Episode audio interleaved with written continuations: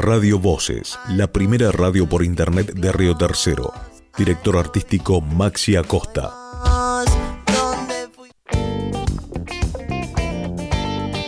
Cuatro años siendo distintos. Cuatro años haciendo radio. Gracias.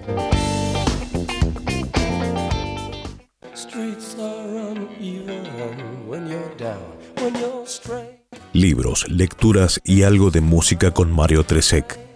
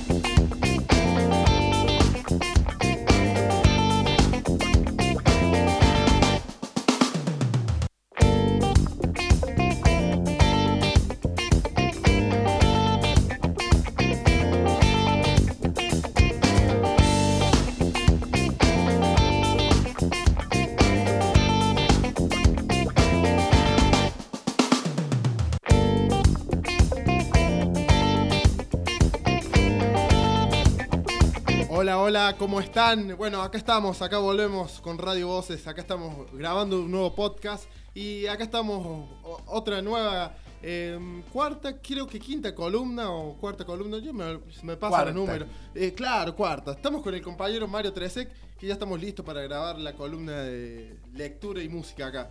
Eh, Mario, ¿cómo estás? Muy bien, aquí estamos visitándote y con el pretexto de charlar con nuestra gente, con nuestra audiencia. Así que hoy, como siempre, he traído dos libros. Un libro de un eh, escritor eh, de Buenos Aires, Martín Coan, que tiene muchos libros muy, muy interesantes. Uno es Ciencias Morales, que se ha hecho una película también.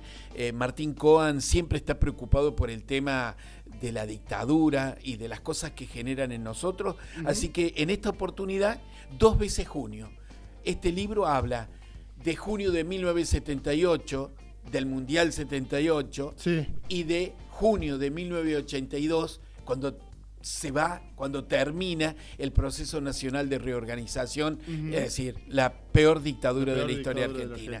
Y para terminar, vamos a hablar un libro que también habla de violencia, pero a diferencia de la otra, que es de la violencia del Estado, en este libro de Andrés Rivera que se llama, tiene un título contundente, Hay que matar, casi como un mandato, de Editorial Said Barral, un gran escritor que vivió en Córdoba capital y que tuvimos la suerte de tenerlo en la ciudad de Río Tercero también, en la Biblioteca Urquiza, así que tenemos dos muy buenos libros para compartir.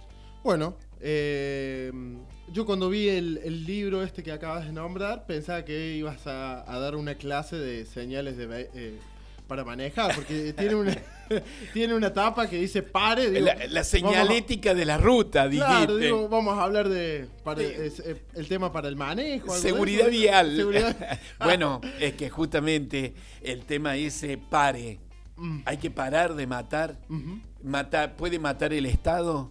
Está permitido en estos tiempos en que está tan en boga, Maxi, de hablar de la justicia por mano propia, donde el país se ha dividido entre los que defienden al, al, jubilado Río y a los que decimos que aquel que usa un arma se transforma también en el mismo delincuente que mata, este, hay todo un debate nacional que vale la pena sumarse a lo que proponía Andrés Rivera, si la muerte individual, la muerte colectiva, la muerte por una revolución, ¿cuál es la muerte que autorizamos filosóficamente? Es todo un tema, ¿no? Sí, claro. Bueno, Mario, tú dirás con cuál, bueno, con qué empezamos. Con Martín Cohen, ¿eh? este, Dos veces junio, un libro muy interesante, un libro donde narra la historia eh, de lo que muchas familias, de, por lo menos de mi generación, vivían en aquel momento cuando comenzaba el sorteo de los conscriptos cuando al hijo le tocaba el servicio militar. Esto cambió con el menemismo desde que saltó lo de Carrasco, donde un joven había, eh, fue torturado y muerto dentro de las Fuerzas Armadas y se derogó el servicio militar en la Argentina, el servicio militar obligatorio en la Argentina. Sin embargo, aún hoy pervive en la Argentina este, no solamente eh, que vuelvan los militares, que está en el imaginario colectivo, sino que también una cosa aún mucho más profunda es lo del servicio militar. Es más, el padre del protagonista de esta novela, de Martín Coan, Dos veces junio, le dice, estaban, porque también otra de las angustias era de acuerdo a la, numeración, te podía tocar la fuerza, eh, ¿cuál de las fuerzas? Si el ejército, si la armada, si la marina. Entonces este, estaban ahí escuchando la radio, toda la familia. Era un hecho social muy fuerte el tema del servicio militar, de la colimba de los hijos. En mi caso, tuve la suerte, que soy de la clase del 56, que fueron cuando justamente eh, quedamos exceptuados, ¿no? Así que tuve la suerte de zafar de, de Olver allá en Río Cuarto y de toda esa situación que en muchos casos suele ser aberrante, porque te es decir, eh, es lo que le dice el padre del personaje de esta novela, vos nunca tenés que desafiar ni desautorizar al jefe, siempre tenés que hacer, aunque no estés de acuerdo, aunque te parezca un absurdo, tenés que hacer lo que el jefe te manda. Esta era la cultura que inclusive en todas las fuerzas eh, militares está. La, gratuidad de la violencia, eh, el, la quita de autoestima del, conscripto o del estudiante, el, que se está preparando para ser soldado. Esta novela cuenta eso, cuenta una cosa que comienza como una pequeña rebelión, que fíjense en ustedes, estimados oyentes, muy interesante el comienzo de esta novela, porque el chico sale sorteado, le toca el ejército y va a Buenos Aires ahí le toca un jefe, pero cuando entra le dan un libro de ingresos y egresos. Y, de, un libro de comunicaciones. Y en el libro de comunicaciones justamente va a encontrar un error ortográfico, porque dice en una parte, eh, quiero encontrarlo. Bueno, pero cuando empieza la rebelión, ponele, pero empieza lo habían escrito con S. Y el soldado no sabe si corregir ese error ortográfico o no corregirlo. Y ahí comienza como una toma de posición del soldado que le va a durar poco. ¿Por qué? Porque él se atreve a hacer la corrección ortográfica, pero después le va a agarrar el temor absoluto de que los jefes descubran de que él se tomó el atrevimiento de desoír, de desautorizar posiblemente a uno de mayor jerarquía que él. Así comienza esta historia. Una historia que está enmarcada entre dos fechas claves. 1978, que es el Mundial, que es el gran estadio donde todo Buenos Aires y la Argentina. Mundial que sirvió para taparla, obviamente, lo que estaba pasando. Exacto. Y que se jugó con Italia en la Argentina y que perdimos y que parecía, viste, ese es el único momento donde bueno, como en muchos momentos de la vida de cada uno de nosotros, que cuando parece que perdemos, ganamos. Mm. Y que también se comprueba de que, como siempre, las fuerzas eh, totalitarias, llámese nazismo, llámese fascismo, llámese golpe militar en la Argentina, PEN, Poder Ejecutivo Nacional de facto, usan al deporte como un modo de disciplinar a la sociedad. Se sigue usando todavía el deporte como una eh, como si fuera algo para tapar lo que está pasando dentro de los países, en todos lados. Exacto, o, para entretener en Brasil. es el gran bálsamo en Brasil, exacto. Bueno, aquí también en el 78 eh, se utilizó con esa para que el ganar el mundial nos permitía demostrar hacia el mundo entero de que, no, de que éramos derechos y humanos, ¿eh? que era lo que imponía el gobierno militar de aquel momento. Es la historia de un jefe, el jefe de este joven eh, Colimba, es un médico. un médico que le va a tocar atender, porque mientras el país estaba de fiesta con el Mundial 78 y enarbolábamos bandera y nos aflora el nacionalismo, etcétera, etcétera, están los campos de concentración y están muriendo los que se iban a transformar en los 30.000 desaparecidos. Esa gran tensión se va a observar, ¿por qué? Porque este médico un día va a tener que atender a una joven que está detenida y que el propio protagonista de la historia, eh, mostrando una cosa muy interesante, eh, Martín Coan se atreve en esta pequeña, porque como ves, si esto fuera televisión podríamos mostrarle que es una breve, eh, una breve novela, este, muestra una cosa que pocas veces se ha mostrado en la literatura nacional, que el autor no toma partido y tampoco lo toma el protagonista, el personaje central, que en este caso es el conscripto, ¿no? Y uno podría hacer un juicio de valor o un juicio filosófico o una crítica política al libro porque dice, ¿qué le pasó a Martín Coan que no hace ninguna crítica tanto del personaje del médico, del personaje de los padres, nunca toma partido? Y lo interesante de esta novela es que justamente también plantea eso que la Aren, una gran filósofa alemana, planteaba sobre la banalidad del mar, del mal, disculpe, eh, la banalidad del mal. ¿Qué significa la banalidad del mal? ¿Qué significa el grado de responsabilidad? Un conscripto, un colimba, tiene el mismo grado de responsabilidad en el hecho de la tortura de una mujer que está embarazada y que se le van a apropiar el hijo para apropiárselo. Ese médico que se supone tiene un juramento hipocrático para velar por la salud de sus eh, eh, cuidados y sin embargo se apropia del niño que nace en cautiverio y se lo entrega a su hermana y el chico, este conscripto, está viendo todo. Entonces, Martín Cohen lo que plantea es aquello de la obediencia de vida que después en los tiempos del de los juicios a la Junta se usó mucho y que se usó mucho en los tiempos del gobierno de Alfonsín, con lo de la obediencia de vida, con el punto final, con todas esas estrategias que después, para atemperar la responsabilidad de estos médicos, que eran apropiadores de niños y violadores, etcétera, etcétera. Pero también Martín Coan va mucho más allá. ¿Qué grado de responsabilidad tenía la civilidad con respecto a los atropellos que hacía la dictadura militar? Porque muchos de nuestros vecinos decían, y bueno, si se lo llevaron, algo habrán hecho, en algo habrán andado.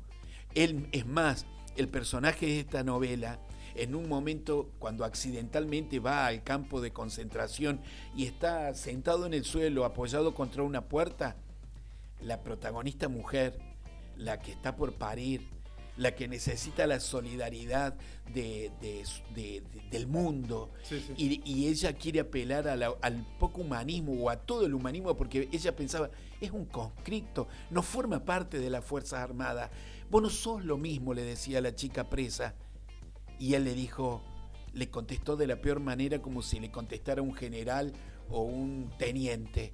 Es decir, esta novela es interesante en ese aspecto porque nos muestra que a veces, en determinadas circunstancias, las víctimas, como puede ser también un colimba, porque está ahí mm, de forma obligatoria, se transforma en lo que no debiera transformarse nunca el día que salen de la, el día que salen de la, de la cancha, cuando hemos perdido las, eh, las, eh, el partido, ese partido, todo el mundo sale abatido. Sale como que hemos perdido el territorio nacional, hemos perdido el orgullo. Y ahí en ese momento él el, pibe, el, Colimba lo está esperando con su auto para llevar a ver que, porque algo grave ha pasado en, el campo de concentración. Termino con la fecha 1982, fecha clave también.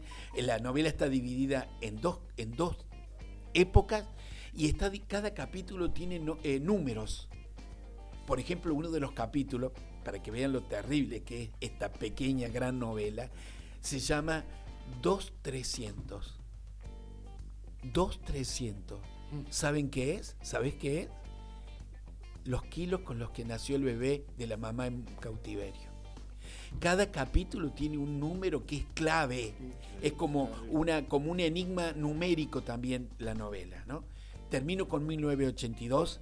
Sabemos que con la pérdida de las Malvinas, sabemos que 30 de junio el tema de las Malvinas. Sabemos que se viene, eh, ya es inminente la caída del gobierno, la inminencia de la democracia. Este, las Malvinas fueron el, el, alto precio con todos los jóvenes muertos, con todos los Esteban o los Juan, como lo cuenta en la novela, eh, bueno, Gastón Paul, que hace justamente de Esteban, el personaje que vuelve a las Malvinas a ver la tumba de su amigo Juan. Este, todos esos chicos, todos esos jóvenes, o esos tenientes Nívoli también como los de Río Tercero, que tuvieron que entregar su cuerpo, su vida, por una gesta que no era el momento, ni en las condiciones sociopolíticas, ni de, eh, política internacional conveniente para que aseguraran tener la verdadera soberanía que nosotros tenemos sobre las Malvinas.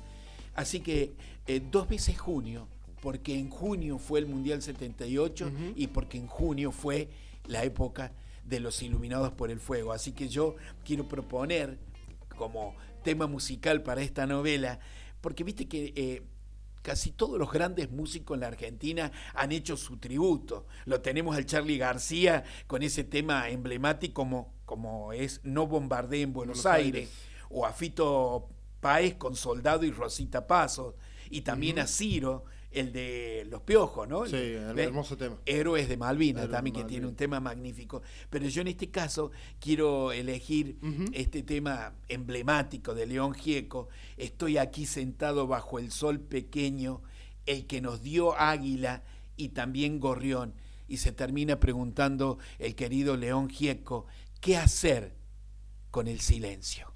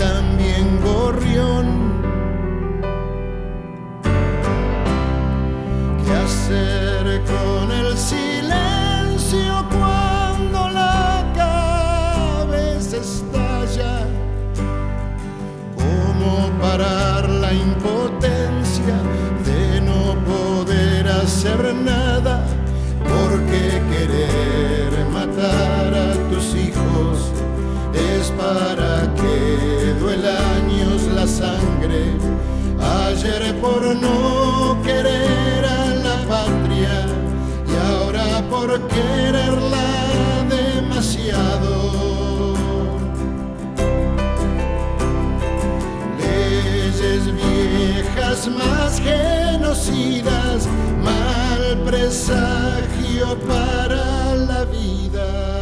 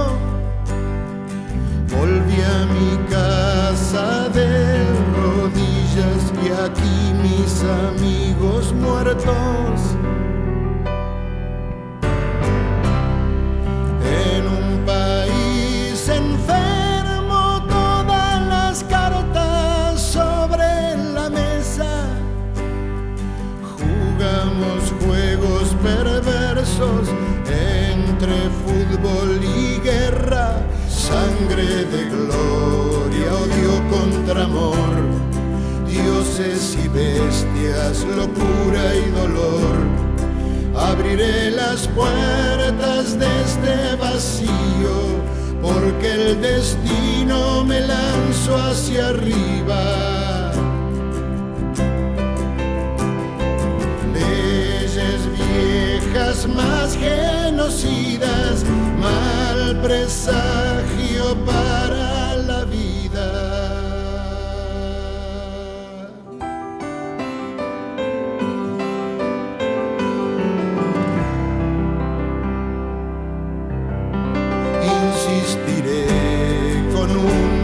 rosas y construiré sobre cenizas. Tendré un sueño nuevo en mis manos y lucharé para que sea justicia las mejillas de mis hijos en mis labios y encontrar en sus ojos un nuevo descanso leyes viejas más genocidas, mal presagio para la vida.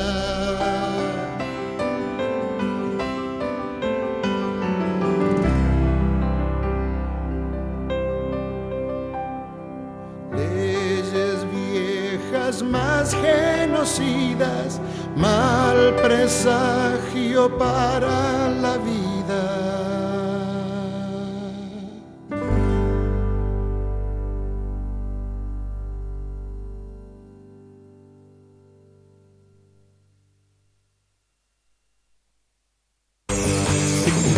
Podés escuchar nuestros podcasts por Spotify.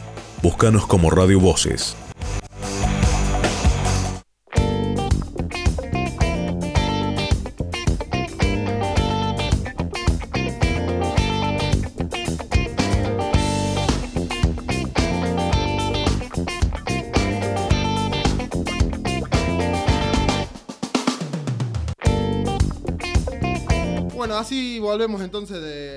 Escuchar León Gieco Iluminados por el Fuego, que eh, hace, bueno, referencia con el libro que, que nos contaba recién, que es, de Martín, Martín Coan, que se llama Dos veces junio, increíble, increíble referencia que hace con el tema. Hay que ir a los títulos. Y hablando de Martín Coan, fíjate vos que voy a hablar de una novela eh, que fue escrita también en 1982.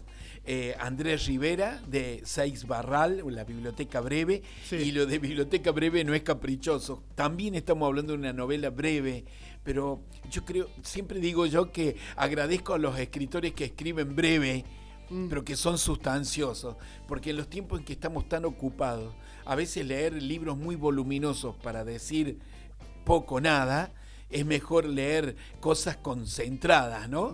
En este caso eh, de Andrés Rivera, eh, Hay que matar es un libro contundente que como vos ves tiene en la tapa un pare, ¿no? De, Sí. la, de la Dirección Nacional pensé que íbamos a hablar de seguridad vial. de la Di- Dirección Nacional de Vialidad, ¿no?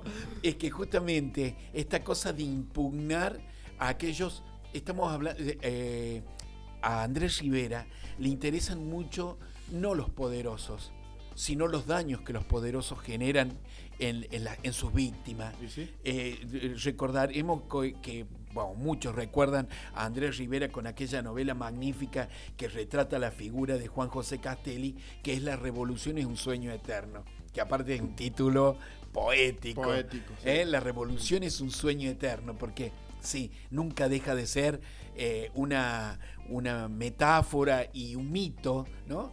Y una ilusión el de tener una revolución. El mismo Andrés Rivera en una entrevista decía, es que lo que pasa es que en la Argentina, después de la Revolución de Mayo, no hemos tenido otro revolucionario, dice él, ¿no? Y justamente en todos sus libros, él no quiere hablar de los Rivadavia, no quiere hablar de los que mataron a Juan José Castelli o a, a los patriotas de verdad, a los que le hicieron la vida imposible, que ya estuvimos charlándolo aquí en este programa con vos, sino que eh, Andrés Rivera se ocupa en sus textos y cada vez con mayor densidad de los derrotados, de los ninguneados, de los que están, sobre todo en, este, en esta obra, hay que matar, de los que viven en el sur, porque el tema de la Patagonia es un tema muy potente en la literatura argentina. Ni hablemos de Osvaldo Bayer con eh, los, revoltosos de la Patagonia rebelde, de todo. ¿Por qué? Porque la Patagonia este, fue el gran territorio del despojo, no solamente del despojo de, la, de, de los tehuelches, de los mapuches, de, todos los pueblos originarios del sur, de los Onas más al sur, sino sobre todo de que cuando comenzaron las corrientes inmigratorias, ¿eh? porque nosotros siempre hablamos de las corrientes inmigratorias italianas y españolas, o, o judías que se dieron más que todo en el centro y norte de la Argentina.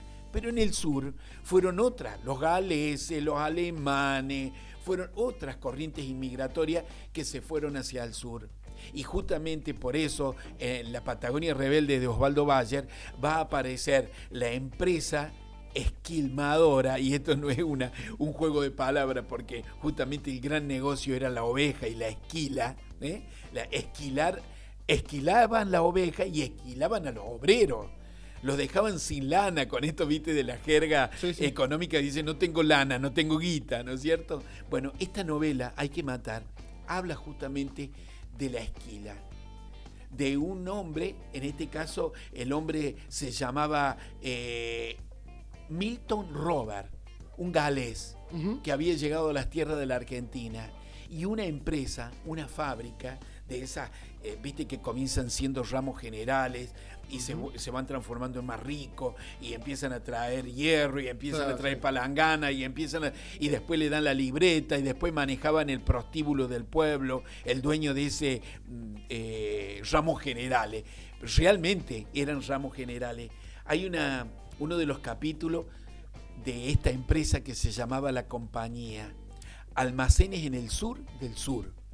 Almacenes de propiedad de la compañía, almacenes la compañía.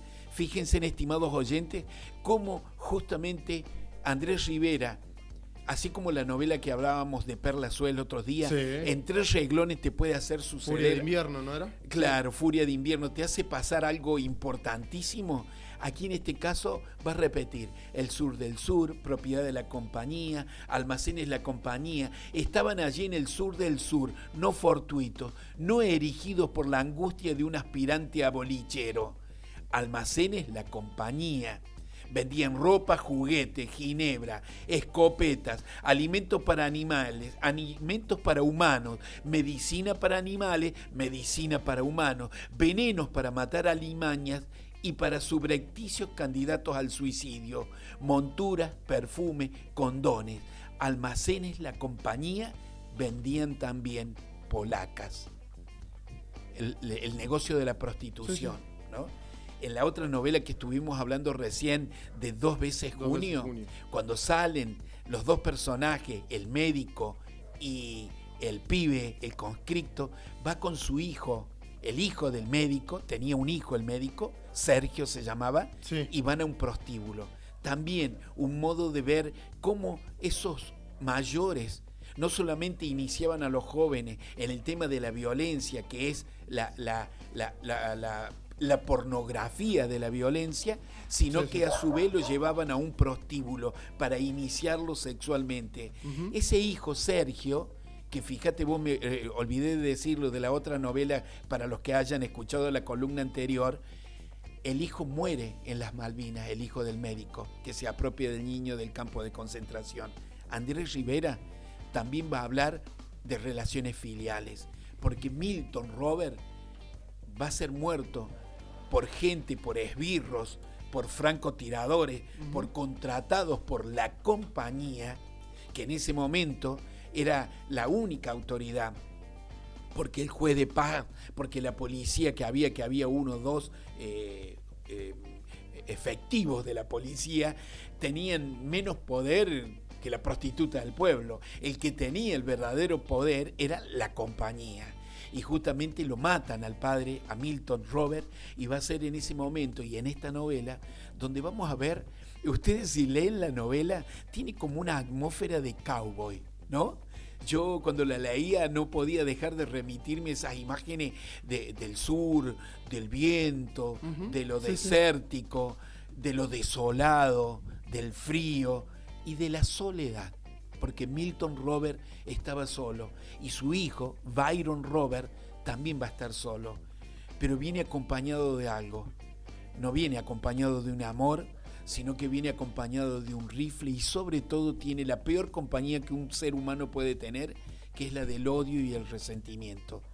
Porque ha vuelto al sur para reivindicar, para hacer justicia por mano propia, porque le mataron su padre. Él sabe toda la historia y se encargará también en medio de prostíbulos y de conductas prostibularias para hablar de de la fidelidad de un hijo a un padre. Una historia desgarradora como casi todas las de las últimas novelas de Andrés Rivera. Yo quiero también recordarles a nuestros oyentes que estuvimos hablando de las revoluciones Un sueño eterno, estuvimos hablando de esta dulce tierra, la derrota política en los sucesos de la Semana Trágica y entonces él tiene una novela que se llama El profundo sur, la derrota que produce el exilio y la vejez en, el, en los 70, que es tierra de exilio. Una historia de derrota única y repetida en esta que le estoy proponiendo leer, que es conmovedora, que es desoladora, que es Hay que matar. Es una novela, es una, una novela pequeña. Y justamente eh, quise acompañar esta breve novela con un breve comentario unido al cine y a la música. Porque Andrés Rivera escribió, como les dije recién, El Farner, que está basado o que está inspirado en la vida de Rosas, aquel gran figura de la patria dividida en dos en las épocas de la gran grieta, esa sí que era grieta entre unitarios y federales cualquier parecido con la actualidad eh, no, pura coincidencia. no sigue siendo pura coincidencia. Pero yo antes de ir al final final, me gustaría dejarle a ustedes, estimados oyentes, una reflexión, porque eso es lo que nos propone este libro, lo adelantamos hace un rato. Le dice, dice, dice este el, el autor le preguntan, la violencia histórica y la violencia inherente a la raza humana, ¿la podremos controlar? Le preguntaron a Andrés Rivera. Y Andrés Rivera dice algo muy interesante. Sí, la violencia del ser humano o la violencia de clase que responde a motivaciones históricas. Y también la violencia de género, la violencia que se ejerce sobre ellas, que cargan con el peso de los hijos. La humanidad debería liberarse de los hijos para que las mujeres alguna vez pudieran liberarse de la opresión que les pesa. Serían las últimas en poder liberarse, las mujeres. Ellas objetan generalmente el tratamiento sexual que he descrito en mis novelas. Justamente lo charlábamos. El único destino de las mujeres que iban al sur del sur, ahí donde estaba la compañía, pero también estaba Milton Robert, era solamente la prostitución. Y aquí en estos tiempos de justicia por mano propia, vale una reflexión. ¿Tenemos la potestad los seres humanos de quitar la vida del prójimo? ¿Podemos encargarnos de justificar la muerte en masa por algún ideal que, eh, que suponemos superior? Bueno, esto es análisis no solo de la literatura, como dice Andrés Rivera, yo no propongo la violencia, solo digo que es inherente a la condición humana. Y por eso sería interesante hablar con nuestra columnista, la Carolina Goñi, para preguntarle qué hacemos con la violencia, pero no como fenómeno de trompada, sino la violencia verbal, la violencia de género. Vamos a recomendar esta columna. ¿Eh? Esta columna va a ser escuchada por Carolina Goñi y le vamos a pedir que hable. Esta, reflexión, el no matarás, ¿Lo podemos aplicar infinito? ¿Eh? Es un mandato bíblico también, pero ¿se puede cumplir y habiendo revoluciones? Este es un deber para todo aquel que está escuchando nuestra columna. Yo termino diciendo que el Farner esta, esta novela breve, brevísima, también fue llevada al teatro y la interpretó nada más ni nada menos que el gran actor eh, Rodrigo de la Serna, que además le encanta la música, como nos encanta a nosotros, y Rodrigo de la Serna este, está, forma parte de la agrupación El Yotibenco, El Yotibenco, que sí. la tenemos que escuchar en algún momento porque es un grupo, es de tango, Sí. pero es magnífico.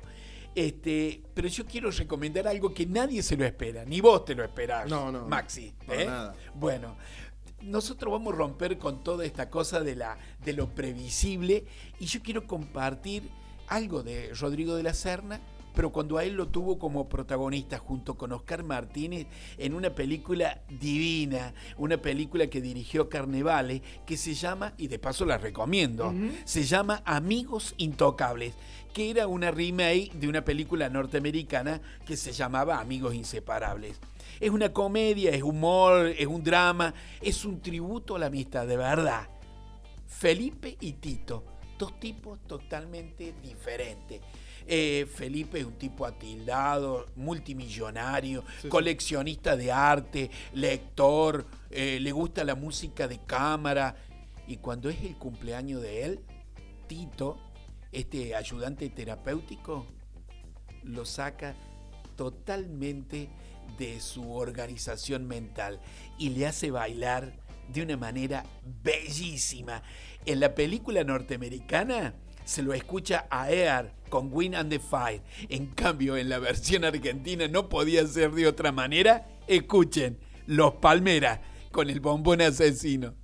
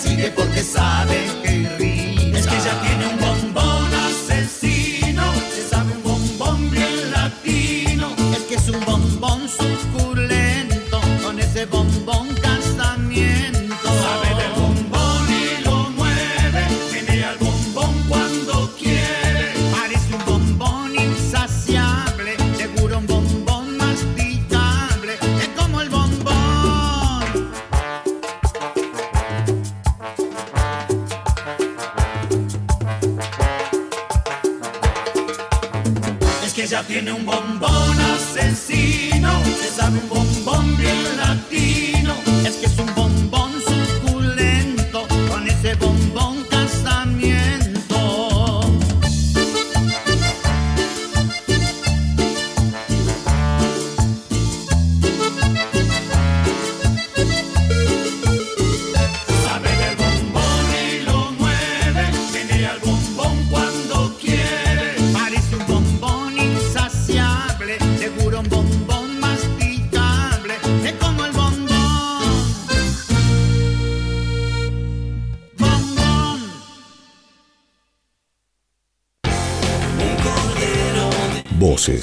podcast distinto. Música, información, lecturas y algo más en su cuarta temporada.